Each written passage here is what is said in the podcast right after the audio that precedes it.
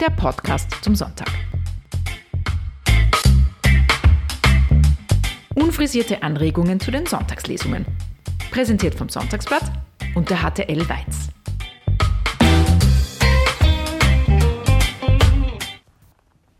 In der ersten Lesung aus dem Buch Jona lesen wir die Verse 1 bis 5 und 10, die Verse 6 bis 9 fehlen.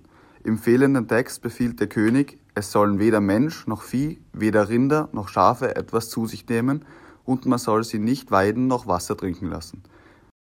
Es steht die Frage im Raum, wieso lässt man diesen Teil weg? Wenn er doch in der Bibel steht, ist er nicht gut? Wenn man etwas tiefer in den Text taucht und diesen Sinn erfassend zusammenfasst, kann man das leicht nachvollziehen. Aber warum sind die Rinder und Schafe davon betroffen? Sollten diese für etwas bestraft werden, worüber sie keinen Einfluss haben? Immerhin ist den Viechern nicht davon bewusst, wieso sie nichts mehr zu essen bekommen.